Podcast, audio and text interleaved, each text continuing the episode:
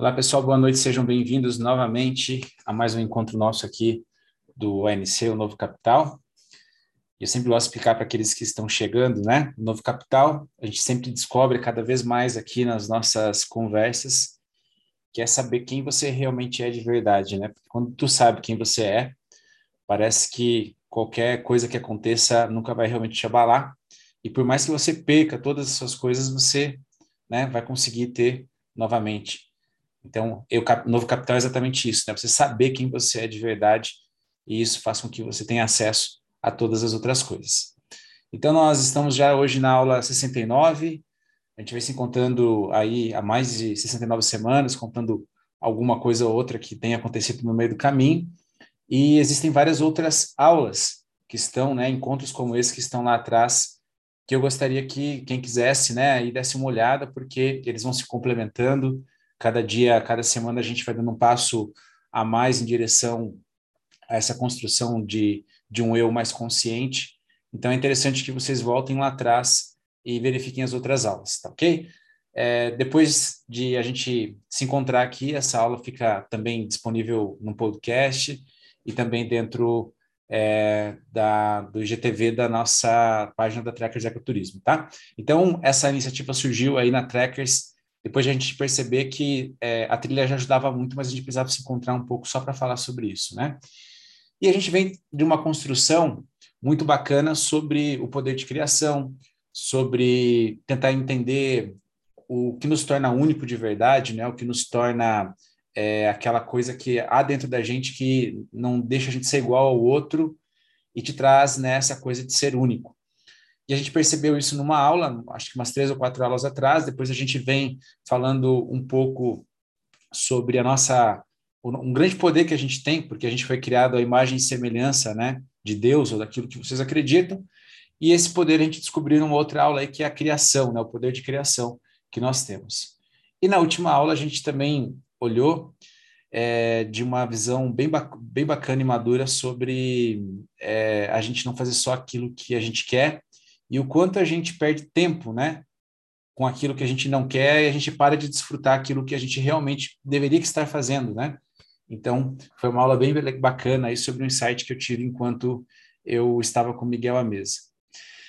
E hoje aula 69, né, pessoal? Número esquisito.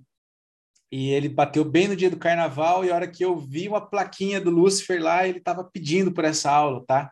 Então, essa imagem aí que a gente utilizou no post é uma imagem que já estava pronta e ele com esse número. Então, quer dizer, ele estava já predestinado a aparecer aqui na aula 69. Então, sejam todos muito bem-vindos à nossa aula 69, em que o tema é Lúcifer. E a gente vai abordar aqui coisas sobre o que você realmente deseja, né? O que, que você realmente quer.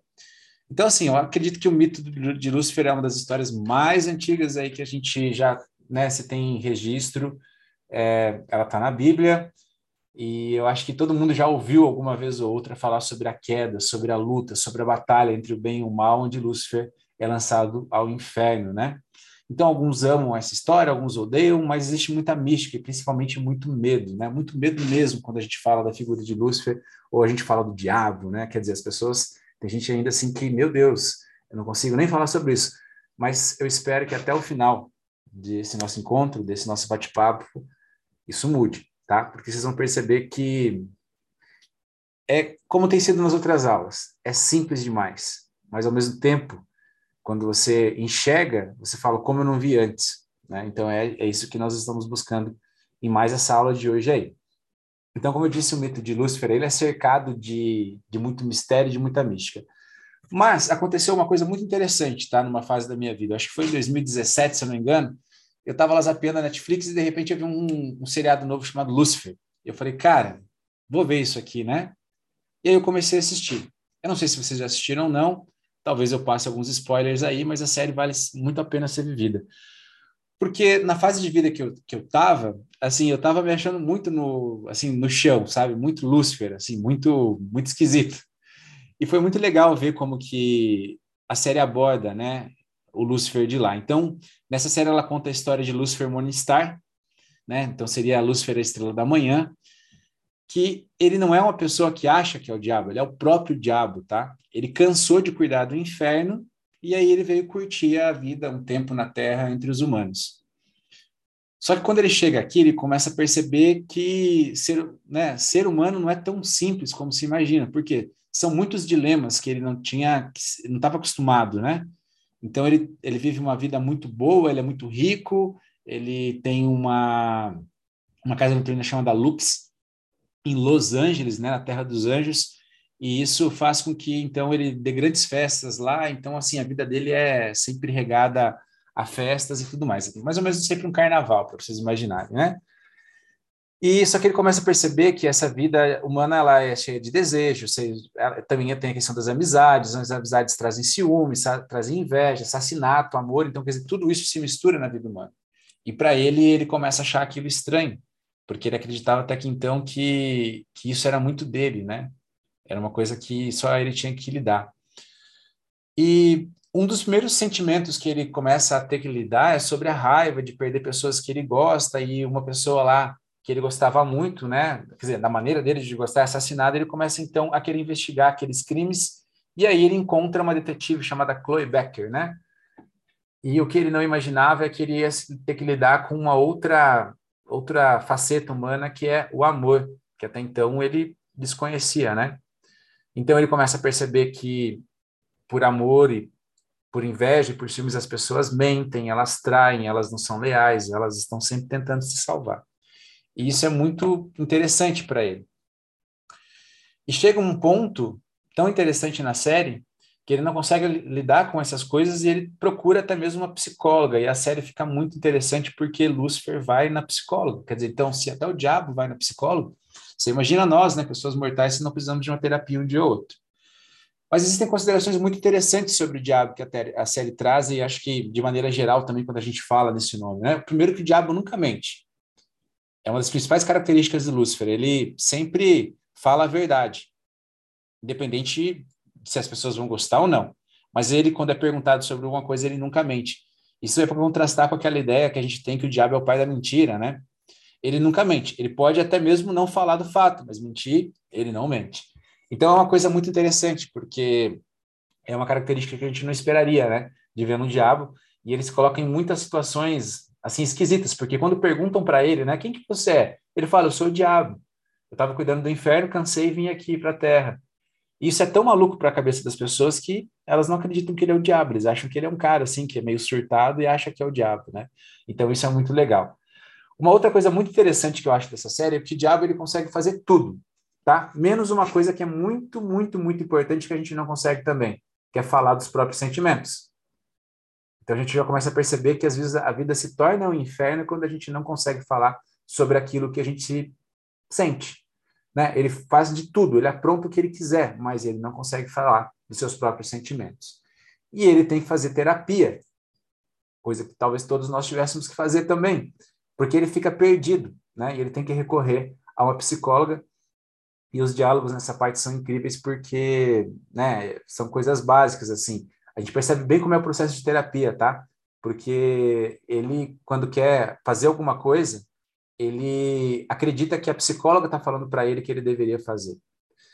E o diabo, ele tem é, também, ele é invulnerável nessa série, mas ele se torna vulnerável por um sentimento humano, que é quando ele está perto lá da mulher que ele ama, mas não sabe, que é a Chloe, ele se torna vulnerável. Então, quer dizer, toda a sua invulnerabilidade, tudo aquilo que realmente você acredita às vezes que te faz forte ou te faz assim, indestrutível, existe sempre uma criptonita, uma criptonita, né?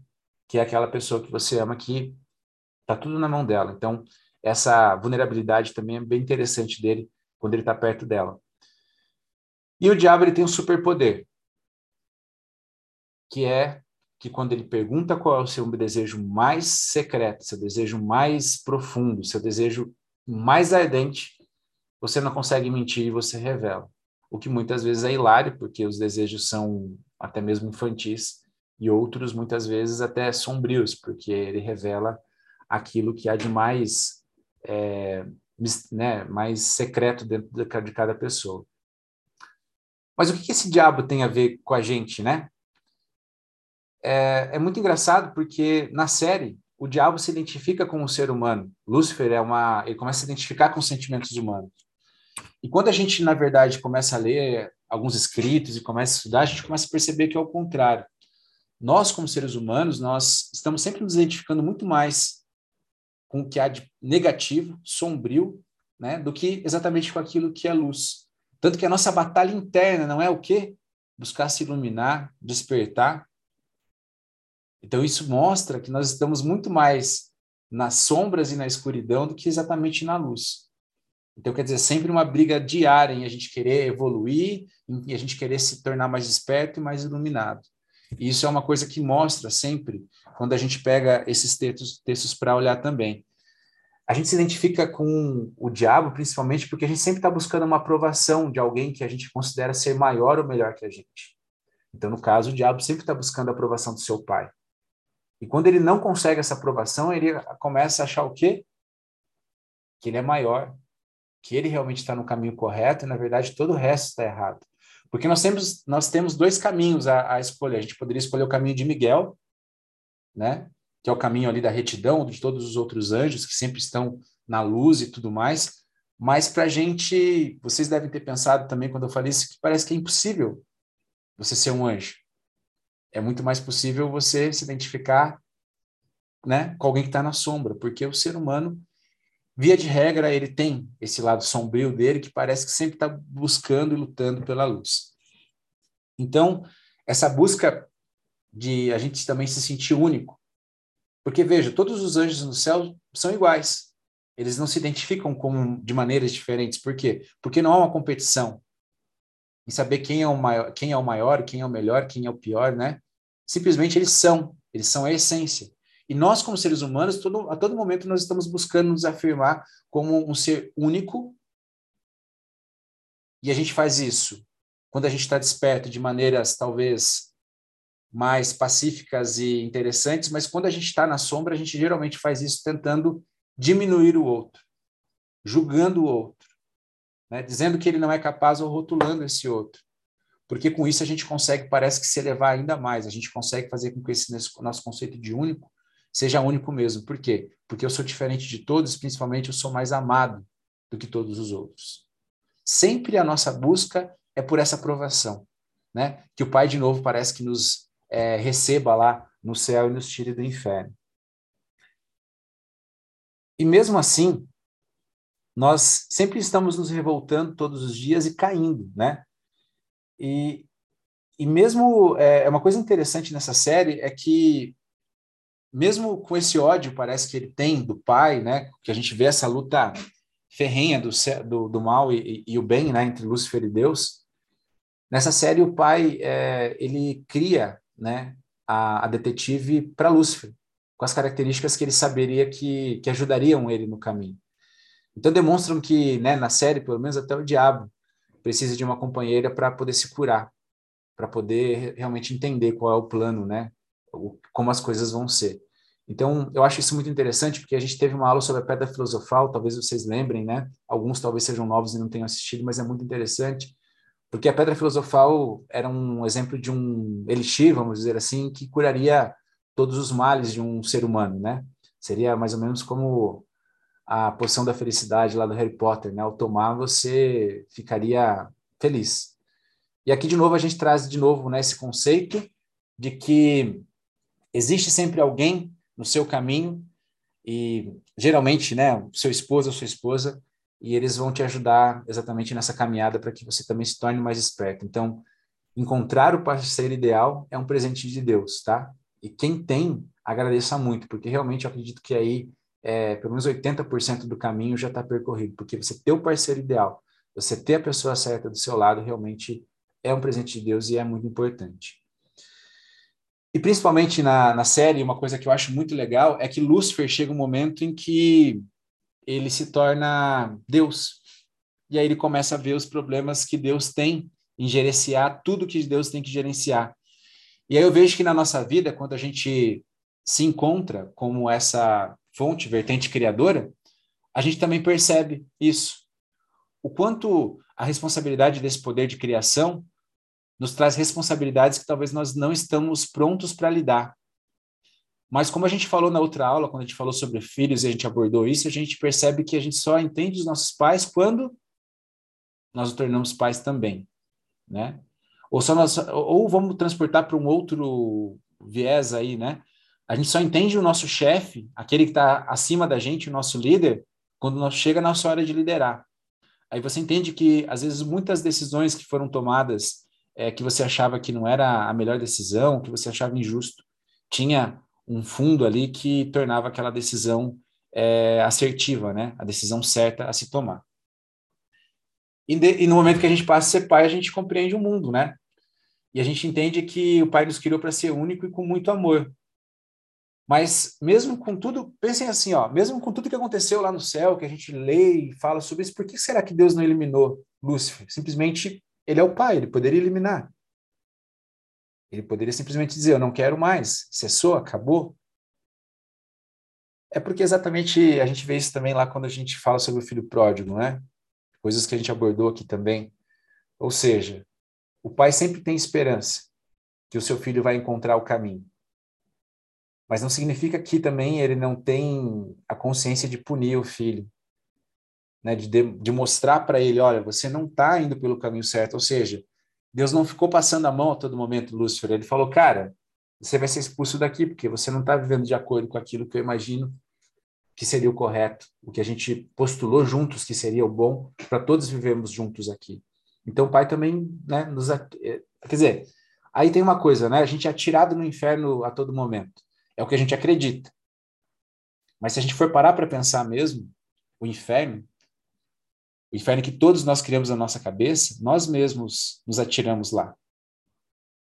Porque o inferno nada mais é do que, de novo, a gente utilizando o nosso poder de criação, em vez de para poder criar uma, né, um ponto de criação que fosse interessante, que nos fizesse ter uma vida mais feliz, a gente escolhe esse ponto de criação para criar o nosso próprio inferno que é quando a gente começa a julgar os outros, quando a gente começa a resistir, não é? Ao pensamento, ao agora se manifestando. Então, uma das coisas que fica muito evidente para mim nos últimos dias é o quanto a gente sofre quando a gente não aceita o agora tal como ele é. Porque a gente perde muito tempo questionando por que aquilo está acontecendo e a nossa vida começa a passar frente aos nossos olhos, só que tem uma diferença nesse momento, a gente não está vendo o que está acontecendo. E aí, quando a gente olha de novo para o que está acontecendo, já se somaram consequências daquilo que a gente não viu. E aí? E às vezes é muito tarde daí para a gente ver e para a gente poder corrigir. Então, o inferno nada mais é do que isso, uma vida inconsciente, uma vida em que você não está exercendo seu poder de escolher as suas emoções, escolher as ações que você vai tomar, e com isso, cada vez mais você vai se tornando, tendo uma vida pior, uma vida menos feliz. A gente abordou isso muito ontem na trilha do poder agora, né? Por que, que tem pessoas que vivem felizes, mesmo com, com circunstâncias não tão boas? E por que tem pessoas até que têm uma vida muito legal, às vezes até mesmo relacionadas a ter muita fortuna, a ter muito dinheiro, e elas não conseguem, às vezes, ter uma vida plena e uma vida boa? A diferença está exatamente no nível de consciência que elas têm daquilo que elas estão fazendo. Né? Quanto mais consciência eu tenho, mais boas coisas eu consigo gerar na minha vida, porque eu estou consciente daquele momento. E isso é muito importante, tá? Então, geralmente, quem nos atira ao inferno não é ninguém, somos nós mesmos. Exemplo de hoje, né? Aproveitando aí o Miguel. Eu comprei um negócio para ele lá e veio um monte de isopor junto. E eu falei para ele o seguinte: olha, se você pegar essas plaquinhas de isopor e começar a quebrar, vai começar a voar isopor por tudo que é lado, bolinha de isopor para tudo que é lado, e aí você vai ter um problema. Você vai ter que juntar tudo isso e vai perder um maior tempão. O que, vocês acham que o senhor Miguel fez? Ele pegou as placas de isopor e foi quebrando pela casa toda e tal, não sei o quê. Durou cinco minutos para ele quebrar tudo. Né? Brincando, fazendo barulho e tal. A hora que ele olhou e que eu olhei a sala, eu falei, e aí? Agora tem a consequência, né? Pegar a pazinha lá fora e você só vai sair daqui a hora que não tiver uma bolinha de isopor. Resultado, quase 30 minutos, 40 minutos lá limpando. Um negócio que ele demorou cinco minutos que eu havia avisado que ele não podia. Aí eu pergunto para vocês: fui eu, pai, que joguei aquele pequeno Miguel no inferno? Ou foi ele mesmo que escolheu, mesmo sabendo que aconteceria, que pá, mas eu preciso aproveitar isso aqui? Né? É claro, Miguel tem seis anos, mas eu vejo muito adulto, às vezes, partindo para o mesmo lado. Ó, tu sabe que isso não é certo, você sabe que talvez uma bobeira de cinco minutos vai fazer você perder horas depois, seja relacionamento, trabalho, família, no que for. Mas aí vocês vão lá, a gente vai lá escolhe exatamente, né, aquilo que vai fazer a gente perder o maior tempão. E aí, será que a gente pode culpar Deus, os céus ou qualquer outra coisa pela vida até o inferno? Não. É um momento de não consciência, né? Que gera toda uma consciência ruim, porque daí a hora que você está lá juntando, né, a bolinha de isopor ou arrumando a cagada, vamos dizer, aí você está plenamente consciente, né? Porque você está focado de novo, porque você sabe quanto tempo você está perdendo ali. Então acho que esse que é um dos grandes assim fatos de Lúcifer que é muito legal. Até porque na série aborda uma coisa muito interessante. Sabia que cada um, quando vai para o inferno, escolhe qual vai ser seu inferno? Todos no inferno estão vivendo o que eles chamam de looping infernal. É a cena do que você sente mais culpa na vida e não se perdoou, se repetindo eternamente. Então não é o diabo que escolhe qual vai ser o seu inferno. Quando você morre e você entra na sua salinha lá no inferno, você fica projetando dentro dessa sala esse momento até que ele bom, pela eternidade, ou seja, não vai ter fim nenhum, ou até que você consiga resolver ou se perdoar. Mas geralmente isso não acontece. Aí vem a pergunta. Todo mundo está dentro dessa salinha. Não precisa morrer. Qual é o seu sempre o seu pensamento? Qual é a coisa que fica na sua cabeça, passando, repetindo, repetindo várias e várias vezes, e que você se culpa até hoje, o que você acha que você deveria ter feito diferente, e que nas circunstâncias com que você sabia você fez da maneira que tinha que ser feito e que você não se perdoa? O quanto vocês acham que esse loop infernal que vocês vivem interfere na vida de vocês hoje, fazendo com que vocês tomem sempre a mesma decisão para que esse loop infernal se repita. E sabendo disso agora, o que fazer para sair desse loop infernal? Os budistas indo, as pessoas do Oriente, assim, enfim, chamam isso talvez de samsara, do karma, né? o nível de consequência de coisas que você gera e vai aí se acumulando na sua vida. As outras religiões falam de ciclos de reencarnação que você tem que fazer até você aprender aquilo. E olha só, se a gente não consegue gerenciar nenhuma vida direito, você imagina várias vidas. Eu acho que isso é muito pior. Porque gera uma esperança de você em outras vidas poder resolver isso. E outra, se não houver recompensa no céu, você vai deixar de fazer as coisas boas? Mas se não houver inferno lá e o seu inferno for aqui, o que, que você vai fazer para sair dele? Qual é o loop infernal que você tem vivido que não faz com que você saia desse ponto, que você saia e realmente viva o momento presente da maneira mais presente que você poderia viver? Porque esse é o grande questionamento que Lucifer nos traz, né? Principalmente nessa série, que eu achei muito interessante, tá? Assista. Qual é o loop infernal que você vive? Qual é a cena, qual é a parte da sua vida que não está muito bem resolvida e que transforma a sua vida e a vida das pessoas que estão à sua volta no inferno, porque você não tem a capacidade de resolver, parar, analisar e muitas vezes entender que não era um grande problema. Eu vivi um loop infernal por alguns meses ali, né, depois da morte dos meus pais, que era: será que eu fiz a decisão certa? Será que eu não deveria pedir para mantê-los ali ad sempre, para sempre? Será que talvez dois anos, sei lá, não pudesse mudar alguma coisa? Era um loop infernal terrível, eu perdi muitas e muitas noites de sono. Tá? E aí, graças a Deus, um dia conversando com um amigo que passou pelo mesmo, e ele falou: Cara, a sua decisão né, me ajudou a pensar em muita coisa e eu me livrei de muita coisa. E a gente conversando, eu fui também me curando junto, me livrando junto desse loop infernal, né?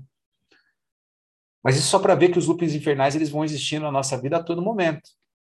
São coisas que são recorrentes na nossa vida, que sempre estão acontecendo e a gente às vezes não para para entender o porquê. E aí você não percebe que todas as suas decisões no presente estão ancoradas, ou seja, estão ligadas a esse loop infernal. E aí, se você vive um loop infernal, e a gente sabendo das aulas anteriores, que nós somos únicos, né? E que nós temos um poder que nos assemelha aos deuses ou a Deus, que é o poder de criação. Se eu começo a exercer esse poder de criação dentro do meu loop infernal, o que, que eu vou gerar no presente, provavelmente? O reino dos céus? A consciência? O despertar? Não. Eu vou continuar cada vez mais me afundando dentro do meu loop infernal e tornando ele cada vez maior, né? Porque às vezes meu loop é pequenininho, aí eu vou agregando coisas nele. E principalmente, gente, quando a gente fala sobre a história lá do Loki, né, que a gente contou também sobre ser a vítima, lembrem, esse loop infernal tem uma voz, e é essa voz que vocês ficam escutando que é do passado às vezes, que eu também escuto muito, né?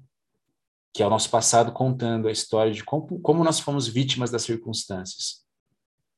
Talvez sair do loop infernal seja essa nossa potência de dizer, olha só, eu sou um ser humano muito maduro. As decisões que eu tomei foram as decisões que eu tomei, estando eu consciente ou não. Mas eu estava lá no momento e decidi, escolhi. Ou deixei que escolhessem por mim, que é, talvez seja pior. Mas eu permiti que isso acontecesse. E assim como eu permiti que isso acontecesse, eu agora, também, de maneira muito madura, decido sair desse loop infernal. Porque eu vou buscar as capacidades que eu necessito, as habilidades que eu tenho que ter, conversar com as pessoas que eu tenho que conversar, fazer a minha terapia como o diabo fez, mas eu vou sair dali. Então, o inferno de cada um, cada um escolhe através da sua culpa. Porque assim como nós somos criadores, nós somos também destruidores da nossa própria realidade. Nós destruímos quando não estamos conscientes. Mas olha só, Lúcifer, esse nome, esse nome, né, Lúcifer, significa nada mais do que o portador da luz. Estranho, né? O diabo, né, o inimigo, como é traduzido, é também o portador da luz, ou seja, dentro de nós existe a luz e as trevas.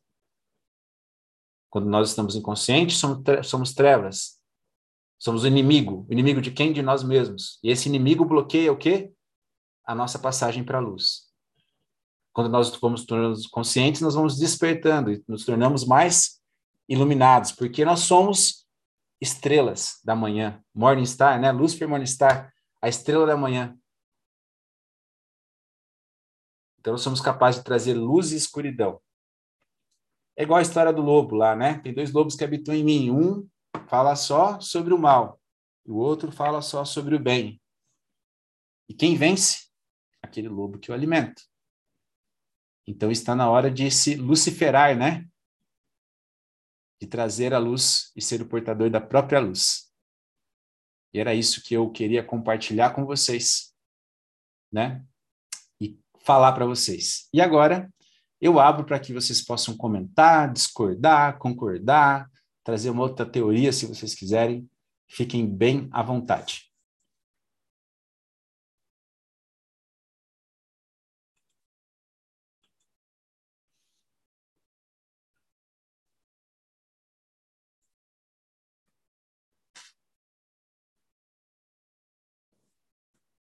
De ninguém.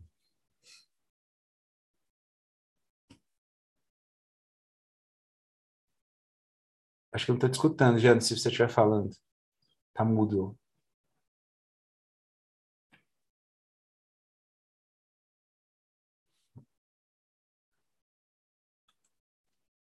Agora sim. Não, eu estava comentando que esse tema é muito complexo para qualquer um falar. E prefiro ouvir a voz dos professores aí. Vamos lá, gente. Alguém?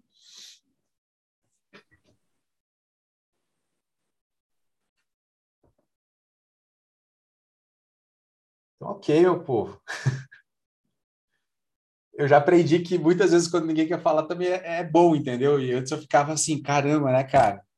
Que horrível.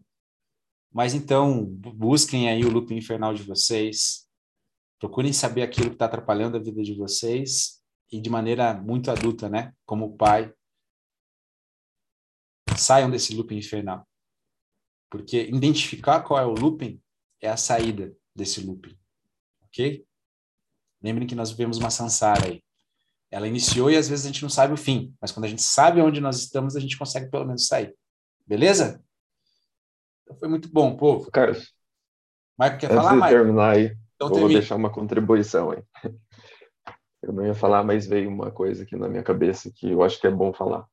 Fala aí. Para a gente descobrir é, qual que é esse loop infernal, não basta só a gente pegar e observar os pensamentos, né? A gente tem que pegar e colocar isso no papel.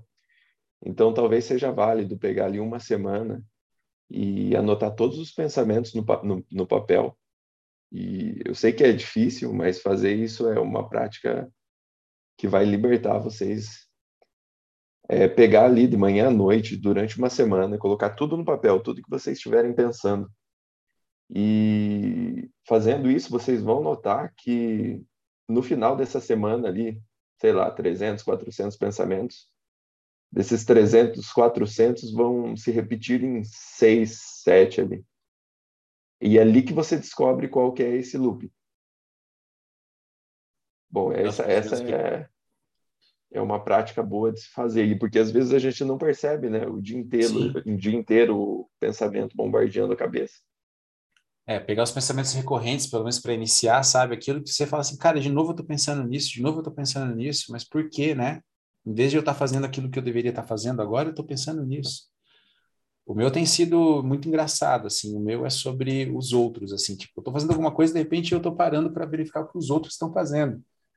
E eu falo, mas meu Deus do céu, eu perdi às vezes 20 minutos vendo o que os outros estão fazendo, e eu deveria resolver esse negócio meu em 5, e eu perdi agora 20 fazendo o quê? Nada. Entende? E, mas o que quer dizer isso? Por que, que será que eu estou olhando tanto para os outros e não estou olhando para aquilo que eu deveria fazer para mim, né? Eu trago isso para vocês perceberem que é tudo igual, né? Tipo, a gente tá na mesma no mesmo nível assim e as coisas são pequenas às vezes que nos incomodam. Então, peguem aí. Acho que é bem interessante o, o que o Michael disse. Veja sempre o que está sendo recorrente e principalmente aquilo que anda te atrapalhando para você não poder fazer aquilo que você deveria fazer, tá? Lembra que preguiça não é não fazer as coisas, mas é não fazer aquilo que deveria ser feito. Às vezes eu até estou fazendo outras coisas, mas não estou fazendo aquilo que deveria estar fazendo. Ok? E aí, e aí façam isso e no fim dessa atividade, para quem fizer, aí vai ter uma surpresa, porque acontece algo, mas daí eu vou deixar para quem fizer descobrir o que que acontece. O Dom aí já vai se lembrar do que que é que acontece. É bem doido. Vou deixar a galera curiosa. Fala, Lia. E essa, essa é uma batalha que precisa ser travada, né, Dom? Eu achei legal um pensamento que eu ouvi esses dias, que a gente só cultiva os defeitos que a gente estima, que a gente quer cultivar. Boa. Então, é, dentro de cada um de nós existe, né, o, o que esse Lúcifer, como você colocou, e ele pode ser sim o caminho para a luz, mas não sem travar a batalha. Eu lembro que Bhagavad Gita, né, que eu acho que você também falou que você leu, a grande a, o, todo o começo dele inicia com a Juna dizendo que ele não quer, ele não quer ter que batalhar dentro dele, ele não quer ter que passar por isso. Não. Ele não ter, quer ter que é, romper o limiar da guerra, né? Afaste Entre os dois polos dentro dele. Afaste de mim esse cálice. Então, acho que esse é o grande ponto, assim, a, a grande dificuldade é você romper essa barreira e decidir anotar por uma semana os seus pensamentos, né? Para identificar qual está te prendendo nesse looping. Você buscar o que que de fato está te, tá te puxando, quais são os seus defeitos. Quando, acho que a, magia, a grande magia das trilhas e da montanha é que isso se expõe de maneira muito nítida. Então, quando a gente está fazendo uma atividade extrema, em que a gente precisa ficar é, Focado, né? muitas horas naquela situação e focado, acaba vindo, né, esse, esses defeitos, essas, pelo menos para mim isso parece muito claro, assim, acabam vindo esses defeitos e aí você identifica qual qual batalha você tem que travar e ela não deve ser, você não deve se acovardar diante disso. Acho que essa é a grande, para mim pelo menos é a grande dificuldade, não se acovardar diante desse desses defeitos que se apresentam, que eu nutro, que eu acabo nutrindo no meu dia a dia e que eu preciso sim combater, senão não existe evolução.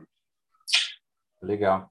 E é uma coisa interessante que você falou das montanhas, né? Eu lembro das subidas de montanhas como o Tronador, como as montanhas na neve, em que, principalmente no descida, que a gente está muito cansado, sabe? A sua única vontade, às vezes, é chegar no refúgio, descansar e comer. É o que você mais pensa, assim. São pensamentos muito básicos, assim, quase de a nível de sobrevivência, sabe?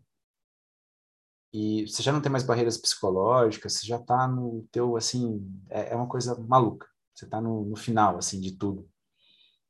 Só que sempre surge um pensamento ali que não deveria estar ali. E muitas vezes eu falei, cara, com tudo que está acontecendo aqui, agora esse pensamento surgiu na minha mente, mas por que, que será que isso é importante nesse momento?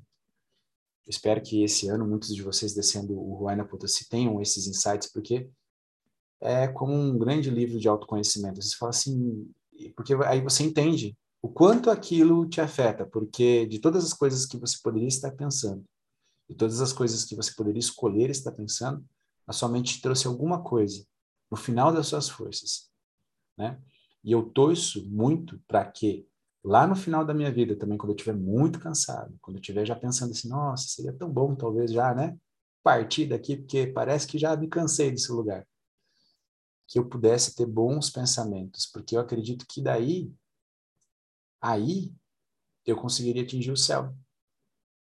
Porque em algum momento da minha vida, o meu último pensamento vai persistir e vai parar, vai ser meu ponto de parada, entenderam? Dali em diante, aquele foi meu último pensamento, e ele vai ecoar por toda a eternidade.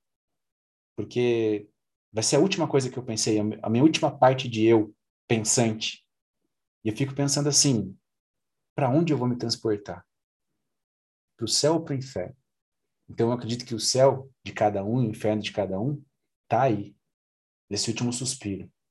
Porque eu lembro daí, né, de Cristo na cruz e um ladrão reclamando e o outro não. E aí, né, tem aquela frase, né, hoje mesmo você vai estar no céu. Porque um reclamava, o outro estava numa vibe de, olha, eu realmente fiz muita coisa, mas eu me arrependo. Eu posso ir para o céu também? Eu posso me iluminar também? Eu posso viver no paraíso? Mas é a minha batalha é transformar esse momento que eu penso lá na minha morte como último momento para agora e fazer escolhas em que se eu partisse agora eu estaria morando no céu. Tanto que a pergunta que Lucifer faz é exatamente essa: qual é o seu maior desejo? E hoje me perguntando sobre isso, foi absurda a resposta que eu tive para mim hoje. Sabe? O que eu gostaria era de estar junto com as pessoas que eu tenho aqui, sentado lá naquele deck da Patagônia, bebendo a minha stout, sem me preocupar com dinheiro, mas não seria uma vida muito diferente da que eu tenho hoje. E aí eu fiquei muito, mas muito feliz com a minha resposta. E, muito, e, eu, e, eu, e eu fiquei me perguntando o dia inteiro, até acordei meio irritado com isso. Falei, será que é só isso? não é uma grandeza extrema de meu nome ser conhecido. Tem ali uma, uma tentação para isso, mas olha, se a minha vida fosse como ela é hoje, somente com pouquíssimas diferenças, eu estaria muito feliz. Eu falei assim, nossa, são diferenças que eu posso até ir atrás. Então, talvez hoje eu tenha dado um passinho a mais para sair do meu loop infernal. E vocês? Qual é o maior desejo de vocês? Boa noite, galera. Valeu.